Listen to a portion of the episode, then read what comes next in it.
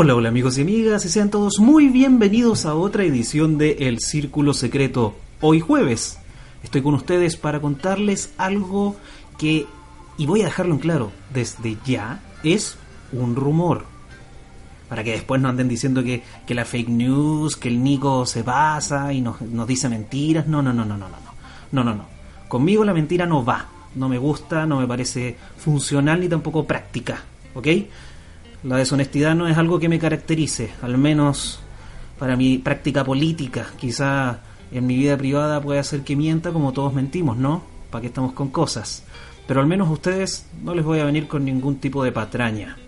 Porque igual hay que tener en cuenta que la señorita o señora que puso el rumor a dar vueltas fue nada más y nada menos que Pamela Giles, alguien a quien literalmente le pagaban por decir estupideces durante bastantes años, los programas de farándula.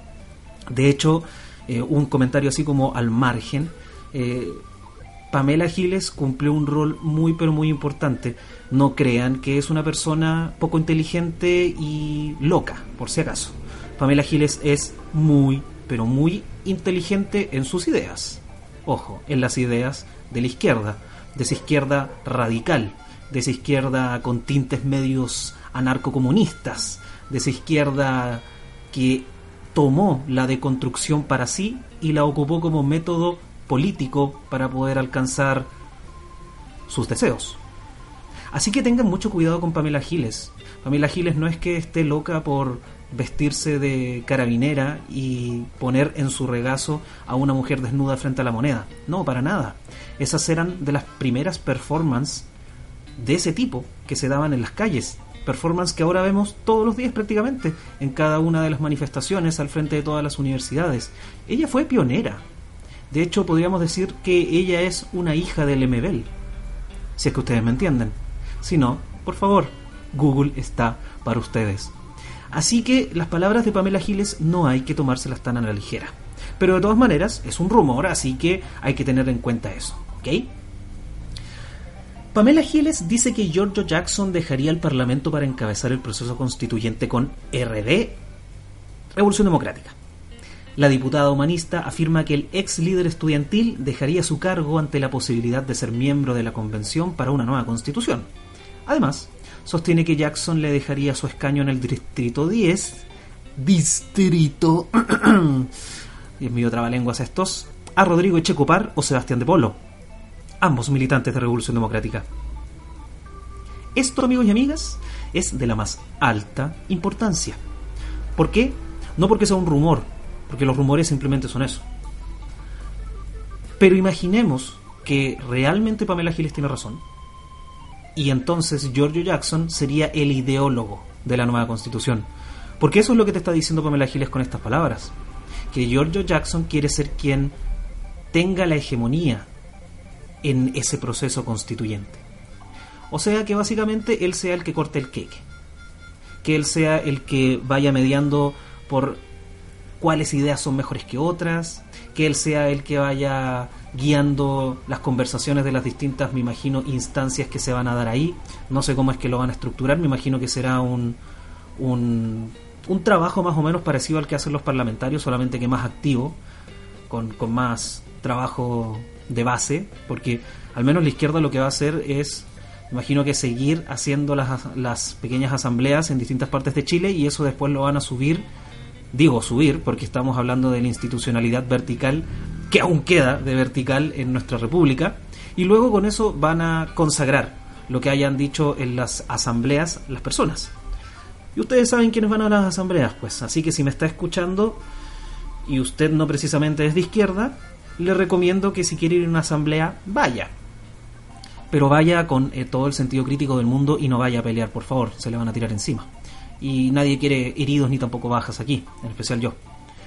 Así que imaginemos que realmente Giorgio Jackson pasa a ser algo así como lo que la izquierda dice que es Jaime Guzmán, el ideólogo de la nueva constitución. ¿Qué nos espera entonces de este nuevo ideólogo de la constitución?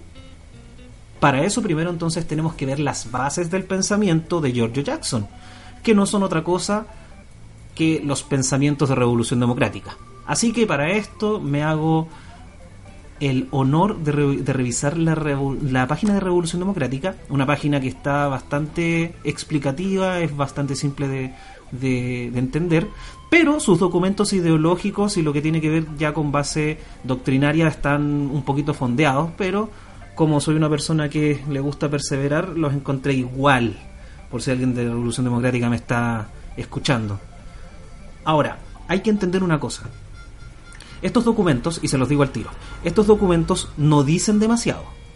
O sea, nunca tan idiota yo, si soy el líder de un movimiento político, de poner absolutamente toda la fórmula de mi partido político de o de mi movimiento o de mi plataforma o qué sé yo en la página web. O sea, eso es darle material al enemigo. Y ojo, enemigo no entendido como la derecha. Porque a la izquierda jamás le ha interesado la derecha. La izquierda siempre ha sabido que la derecha está tirada en el suelo y simplemente se está esperando para darle las patadas finales. ¿ya? En la izquierda, quienes son los enemigos al final del día son tus mismos amigos.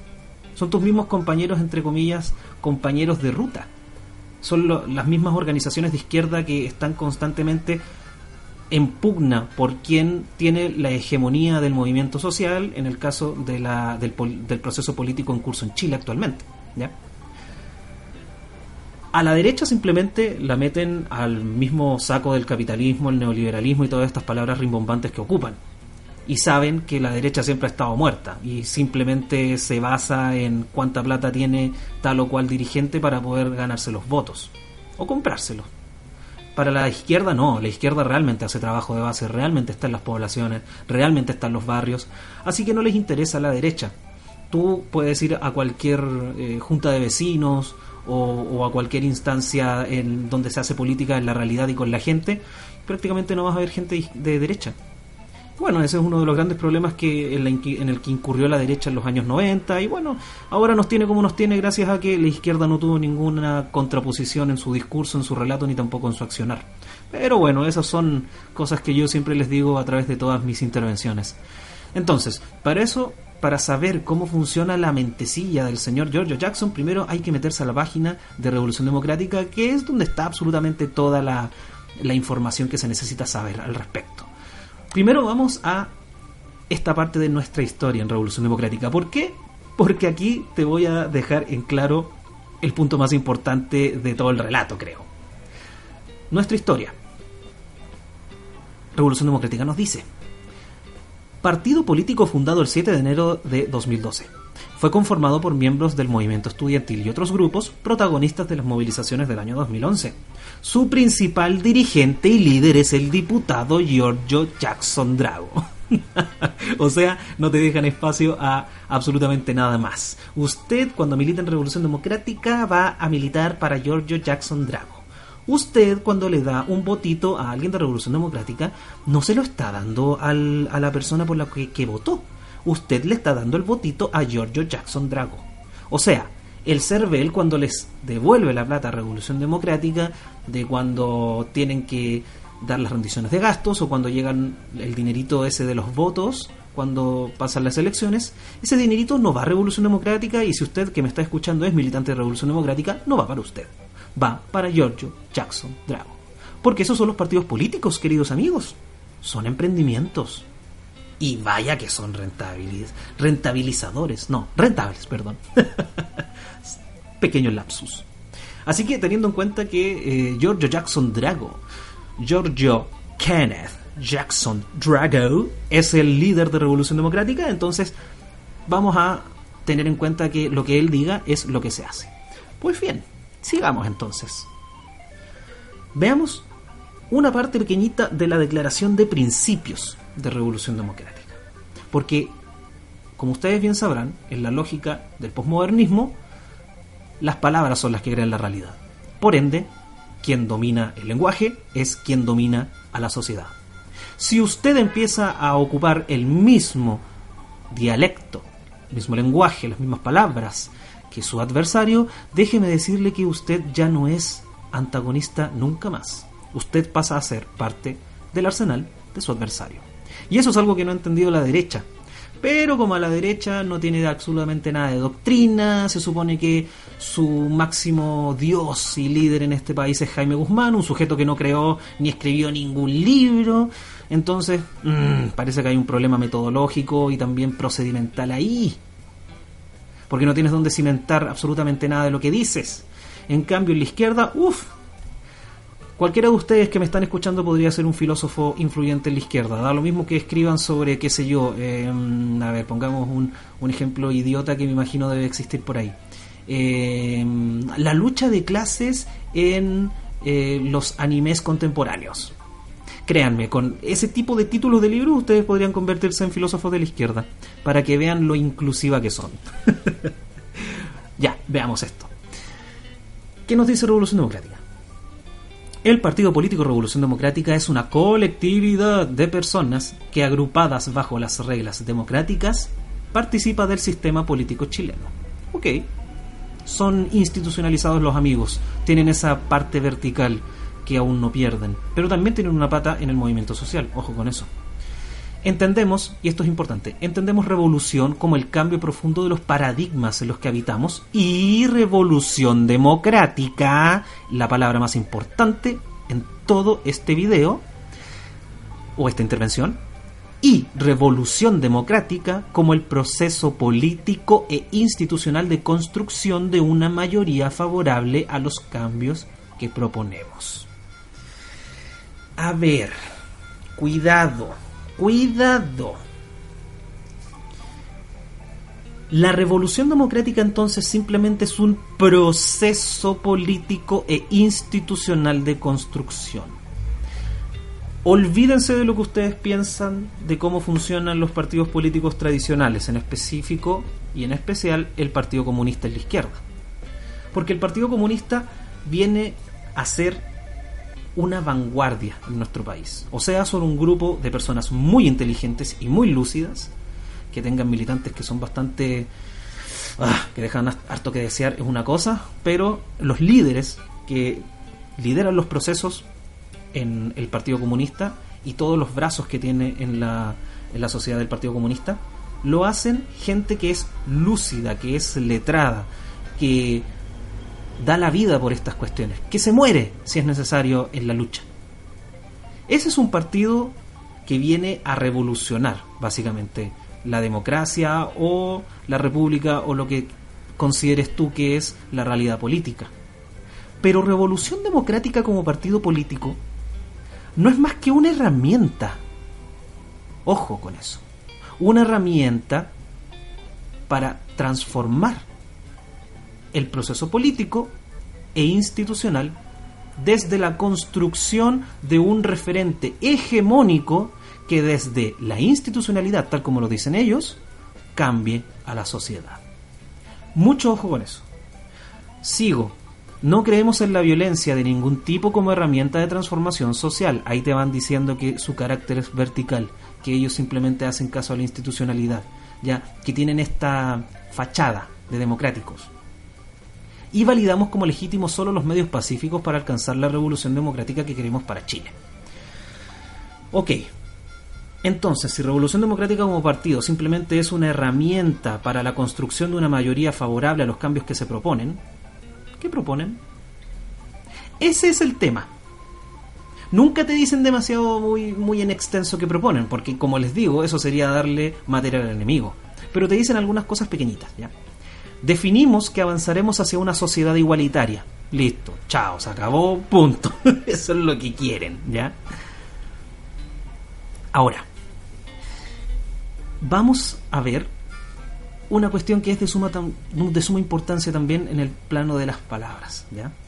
Déjeme buscarlo por aquí, se me perdió ya. Acá está. Entendemos una práctica democrática como aquello que pone el énfasis en la participación para la toma de decisiones, en la transparencia de los procesos y que valora la autonomía y la corresponsabilidad de la ciudadanía.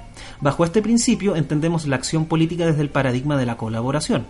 Una política de mayorías se hace con otras y otros como partido aspiramos a construir un sistema radicalmente democrático, ojo con eso, radicalmente democrático, en donde la ciudadanía participe activamente de las grandes decisiones que se toman dentro del sistema político. De nuevo les digo, estas son grandes ideas, nunca te dicen exactamente lo que quieren, ¿ya? En este marco de democracia participativa promovemos desde distintas instancias que las y los ciudadanos participen en las decisiones del espacio local. Eso es lo más importante de todo. Y eso es lo que define el accionar político de revolución democrática. ¿Para qué están ellos? Para crear las condiciones para que las grandes mayorías decidan lo que quieren. Y las grandes mayorías, ¿quiénes son? Por ejemplo, en este momento en Chile son todos los AKA despiertos que están en Plaza Baquedano, devenida Plaza de la Dignidad por poner un ejemplo. Ahora, hacia dónde voten o hacia dónde accionen esas personas que están en la calle, esa es la gran disputa que se están ahí cirniendo. La, la, gran disputa que les está sacando ya los ojos a estas alturas a todas las organizaciones de izquierda. Porque se tienen que disputar esa gente que ya, entre comillas, despertó. Ya. Ahora, eh, eh, en este marco de democracia participa eh, promo ya de espacio local. ¿Por qué? Porque solamente desde el espacio local es donde se, se puede saber qué, dónde, dónde les aprieta el zapato, ¿ya? ¿Qué afecta a sus vidas y la de sus pares de manera decisiva? Eso es lo que te quieren decir con eso, ¿ya? Siguiendo con el, con con el relato, hay que también ver entonces las definiciones ideológicas, porque ya sabemos qué es lo que quieren, o sea, perdón, qué es lo que son. Son un partido político que sirve como herramienta para generar las condiciones para que las grandes mayorías elijan lo que ellos quieren, ¿ya? Lo que las mayorías dicen. Ahora, definiciones ideológicas. Y esto es muy importante porque las definiciones ideológicas, al final, son las que te sirven para tú poder generar un marco de planificación. Generar planificación estratégica, y por ende tener las tácticas y los objetivos claves para tú poder decir, ¿sabes qué? Vamos a hacer esto este año o esta cosa este otro año. Por eso les, decía al inicio, un partido político no es más que un emprendimiento. Y como es un emprendimiento, entonces tiene que ser todo planificado. Y si tú tienes un partido político serio, o un negocio, o un emprendimiento, tienes que planificar. Si no, fallas en uno de los grandes principios de la administración, y si fallas, falla todo tu, tu emprendimiento o tu empresa. ¿ya? Parte importante. Nos hemos definido como una fuerza política de la izquierda democrática de Chile. Ok. Somos parte del foro de Sao Paulo y queremos contribuir a la construcción de un nuevo ciclo para la izquierda en Chile y América Latina. Ojo con eso. Que traiga más democracia, más igualdad, más justicia y un futuro mejor para nuestros pueblos. ¿Patria grande? ¿En dónde? Eh, ¿Bolivarianismo dónde? ¿Chavismo ah? ¿Ah? ¿No? Ahí se las dejo. El horizonte de la revolución democrática. Dos puntos. El buen vivir. Aspiramos a la democratización mediante un modelo de desarrollo que tenga como fin el buen vivir del ser humano a través de la emancipación de las personas. Emancipación de las personas. Cuidado con eso abandonando la búsqueda del consumo desmedido, la acumulación, el crecimiento únicamente económico y la extracción de recursos naturales de manera desmedida y bla bla bla bla bla y todas esas cosas que tienen que ver con el neoliberalismo salvaje y todas esas cuestiones, ¿ya? Bueno, también acá en algunas de las partes pone libre autodeterminación de los pueblos, ahí te está haciendo un guiño al pueblo mapuche, por ejemplo, la emancipación de las personas, colectivos de minorías, eh, etcétera. Eh, esta sociedad está basada en un nuevo modelo de desarrollo sustentable que sostengan relaciones armónicas con la naturaleza, pues estas son una parte fundamental de la felicidad de los pueblos. Bueno, ahí se están metiendo ya con, la, con toda esta cuestioncita del ecologismo y toda la cuestión. Bueno, será. Vamos a lo importante. El objetivo de Revolución Democrática es empoderar a la ciudadanía haciendo efectivo el ejercicio de la soberanía popular y así cambiar la relación asimétrica de poder actual. O sea, Revolución Democrática como herramienta para generar las condiciones para que las grandes mayorías decidan lo que quieran, ocupa los mecanismos de la horizontalidad y de la institucionalidad para cambiar la relación de asimetría del poder actual. O sea, que usted y yo tengamos más oportunidades de decidir qué diablos pasa en este país. Eso básicamente es lo que te están diciendo. Revolución Democrática luchará contra todo tipo de desigualdad que sustenten las relaciones de dominación o mecanismos de exclusión que, que profundicen privilegios, estructuren desigualdades o vulneren la dignidad de las personas. O sea, usted prontamente, me imagino, si es que el señor Giorgio Jackson Drago, Kenneth Giorgio Jackson Drago, llega a ser el ideólogo de esta constitución, cuidadito con hacer algún tipo de ejercicio donde usted vaya a discriminar. Discriminar que no es otra cosa que simplemente elegir. Cuidado. Mucho, pero mucho cuidado. De ahí lo que hay eh, en, esto de aquí en más es básicamente lo que uno le escucha a todos estos tipos eh, constantemente, que no, no, es otra cosa que simplemente una revisión de cuestiones socialistoides, marxistoides, eh, algunas cuestiones que evidentemente están en la Carta Fundamental de Derechos Humanos de la ONU, qué coincidencia, y bueno. Como les dije, estos tipos nunca te dicen absolutamente nada porque no les conviene, pero a lo que quiero llegar, y después de haber hecho toda esta revisión, ¿cómo sería Chile regido por una constitución que la ideolo que la ideó, perdón, que la ideó el señor Giorgio Kenneth Jackson Drago? Una persona como usted, pues. Una persona de la población que debe conocer, me imagino, la vida que usted tiene en la casa, que debe que, debe haber disfrutado durante muchas ocasiones la sopaipa del carrito de la esquina, ¿no? Eh, ir a comprar el pan a donde el vecino del barrio, ¿cierto? Me imagino, debe, debe conocer muy bien cómo vive usted, caballero o señorita. Para entender cómo es en la realidad la revolución democrática, la democracia radical y todos estos conceptos que ocupan estos amigos que uno no los entiende, pero te lo repiten tanto y te lo repiten tanto y te lo repiten tanto que te, los terminas creyendo, hay que hacerle una pequeña revisión a Chantal Mouffe. Vamos entonces a este paper que me encontré hace, unos, hace unas semanas atrás. Y nos vamos a ir entonces a agonismo para una democracia radical y pluralista. Perdón. Ya. No les voy a leer absolutamente todo lo que dice acá, les voy a leer solamente algunas cosas. Pero lo que yo quiero que, entiendan, en síntesis, que es lo que dice el pensamiento de Chantal Mouffe, es que te viene a entregar una alternativa a las democracias liberales, ¿ya? Entendiendo que en la sociedad tanto el altruismo como la confrontación son cuestiones que uno no puede superar.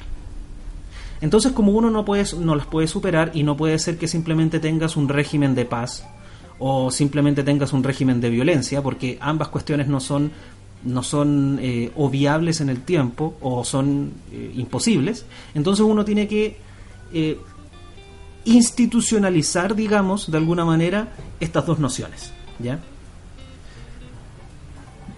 Abro comillas.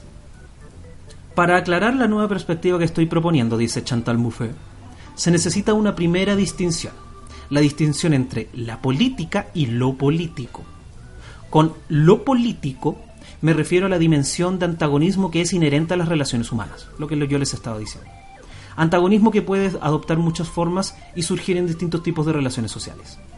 La política, por otra parte, designa el conjunto de prácticas, discursos e instituciones que tratan de establecer un cierto orden y organizar coexistencia humana en condiciones que son siempre potencialmente conflictivas porque se ven afectadas por la dimensión de lo político. O sea, lo que te está diciendo ahí es el Estado. Considero que solo cuando reconocemos la dimensión de lo político y entendemos que la política consiste en domesticar la hostilidad y en intentar atenuar el antagonismo potencial que existe en las relaciones humanas, podemos plantear lo que considero la cuestión central de la política democrática. ¿Ok? Ahora nos vamos un poquito a la conclusión. Ya. A lo largo de su obra, Muffet trata de traer a colación la imposibilidad de erradicar el antagonismo, lo que les decía. Hay que señalar que, por un lado, en la actualidad no se reconoce el carácter contingente de las democracias liberales. El orden social es considerado el sentido común, tanto que se habla del sentido común actualmente, ¿por qué será? Y se entiende como algo natural. Además, por otro lado, los países occidentales, la dimensión política trata de borrar las huellas del poder y de negar el conflicto. ¿Cómo? Despolitizando los propios conflictos. Gremialismo, please. A partir de una construcción discursiva, se intenta hacer creer que el carácter axiológico de las democracias modernas liberales es la ausencia de conflictos y la unidad en torno a un Estado. Muffet nos deja claro que los conflictos no desaparecen. porque se deja hablar de ellos. Bueno, y esa es una cosa normal en la vida, ¿no? Que no existe un discurso conflictivo no implica que la ausencia, no implica la, la ausencia de conflicto. En este caso, la democracia no sería la ausencia de conflicto, sino la existencia de mecanismos institucionales que permita resolver o solucionar conflictos sin matarnos. Y aquí es donde todo cobra sentido. Si desde la institucionalidad no se puede dar por terminado los conflictos porque los conflictos siempre van a existir, y es una cosa normal del ser humano. El ser humano cuando deja de dialogar entra en guerra y cuando no se puede entender en tres, en tres partes o con un tercero,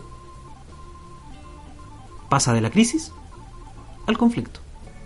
Y en el conflicto siempre existe un diferencial hostil, que es el que está generando todo el problema de fondo. Si no podemos entonces superar eso, por medio del Estado.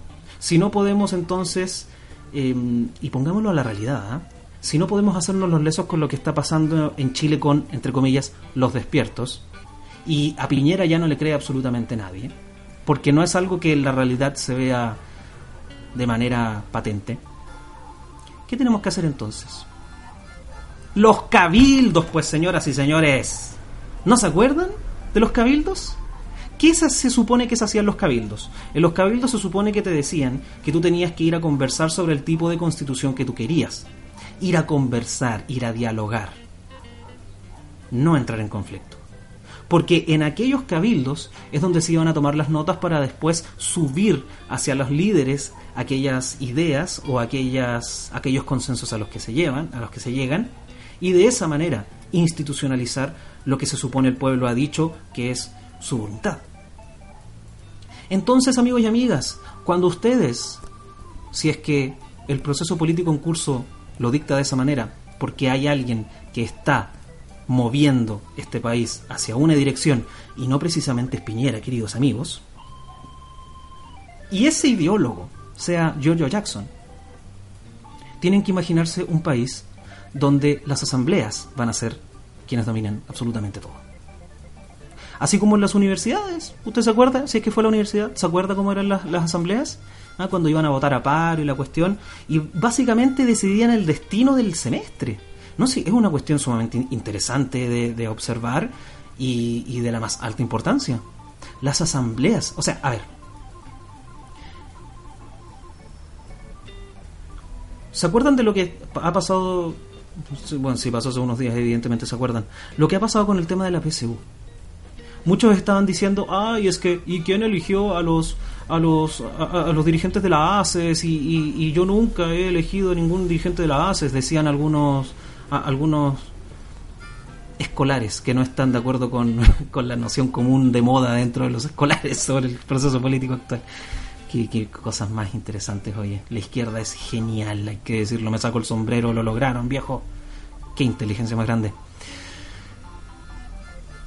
¿Ustedes creen que a alguien le interesa que nadie haya elegido a los voceros de la ACES? Si los voceros de la ACES tienen su propia asamblea. Y por ende, la asamblea de la ACES dice que la sociedad tiene que hacer tal cosa, la sociedad tiene que plegarse, pues. Si se organizaron, están correctamente organizados, ¿ah? ¿cuál es el problema con eso? Y el día de mañana pueden salir 500 otras organizaciones asambleístas también del mismo tema y van a tener que llegar todas a un acuerdo porque así es como funciona la democracia radical. Funciona por medio de muchos consejos que están constantemente deliberando con lo que va a ocurrir en la sociedad. Ahora, ¿qué es lo que más me interesa a mí de esto? No es que si es que va a funcionar bien ese sistema o no va a funcionar ese sistema. Yo al menos creo que no va a funcionar. Porque lo que te presenta Revolución Democrática básicamente es una socialdemocracia basada en, en las asambleas. Y eso mm, dudo mucho que sea algo que realmente funcione en el tiempo, porque ¿Para qué estamos con cosas? Latinoamérica es bananera. Ya Latinoamérica es bananera y en Latinoamérica y en Chilito sobre todo gana el que el que promete más bonitos, el que promete más platita, el que el derecho social y la cuestión. Así que dudo mucho que el amigo Kenneth Giorgio Kenneth Jackson Drago vaya a ver algún día su sueño hecho realidad. Una cosa así como una Suiza, una Suiza en Chile, con muchas asambleas, eh, donde todos vivimos bien, porque no sé, porque, porque la plata nace de los árboles, seguro. No sé, eso debe creer Giorgio Jackson, anda tú a saber. O quizá no cree nada, no sé, el, tipo es un burgués, así que me imagino que tiene todas las comodidades del mundo, no le debe interesar lo que pasa con la gente. Esas ya son especulaciones mías. Ahora, el tema acá de fondo y lo más importante es que este es el tipo de país que te está presentando Revolución Democrática y Giorgio Jackson en el caso de él llegar a ser el ideólogo de la nueva constitución. Un país que está totalmente regido por las asambleas. Un país donde usted va a tener que ser parte, sí o sí. O sea, si usted es de, lo que va de los que va a rechazar la nueva constitución en abril, olvídese de si es que sale la nueva constitución y es redactada por Jojo Jackson, olvídese de que usted va a poder estar al margen de los procesos políticos en el futuro.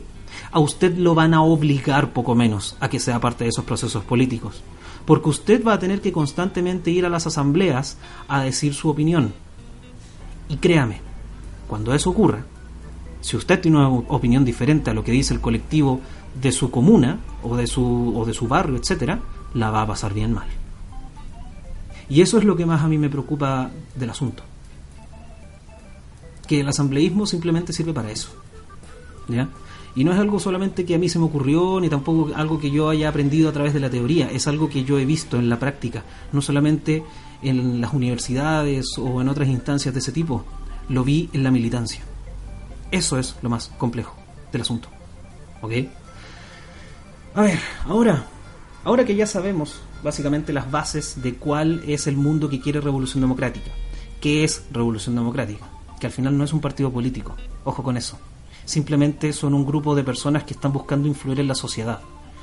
Y sería, sería, no es más que eso. Simplemente quieren generar las condiciones para que las personas puedan cumplir su supuesto sueño de, de, lo que sea que se les vaya a ocurrir. Y ojo, esto es bastante perverso. bueno, perverso desde un punto de vista y muy práctico desde otro punto de vista. Porque Revolución Democrática lo que te está diciendo no es que ellos quieren ser el partido que, que domine las mentes de las personas en el futuro.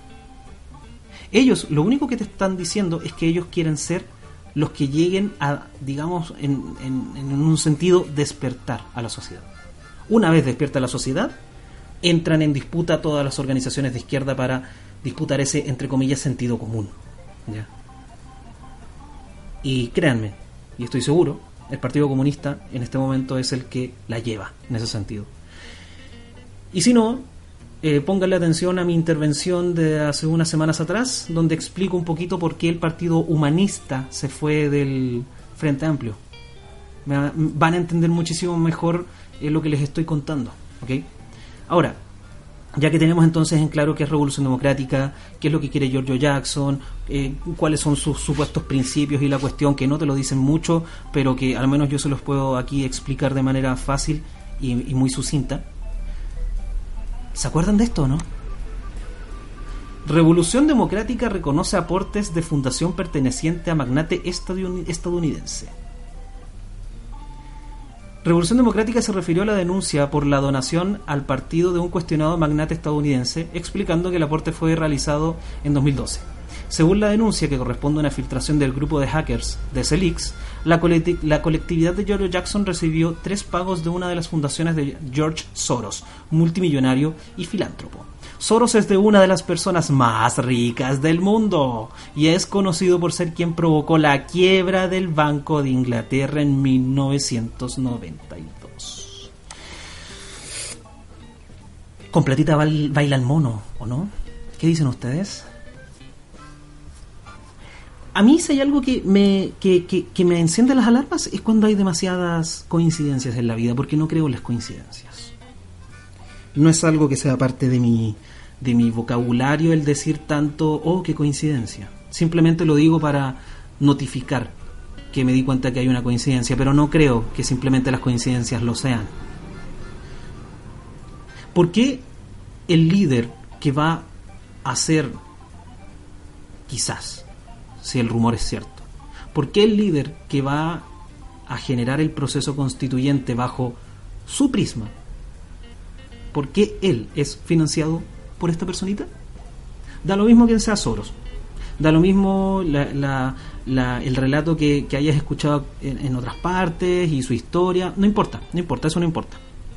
Lo que es importante es que una de las personas más ricas del mundo financia al líder que va a redactar la nueva constitución. Nadie se extrañó de eso.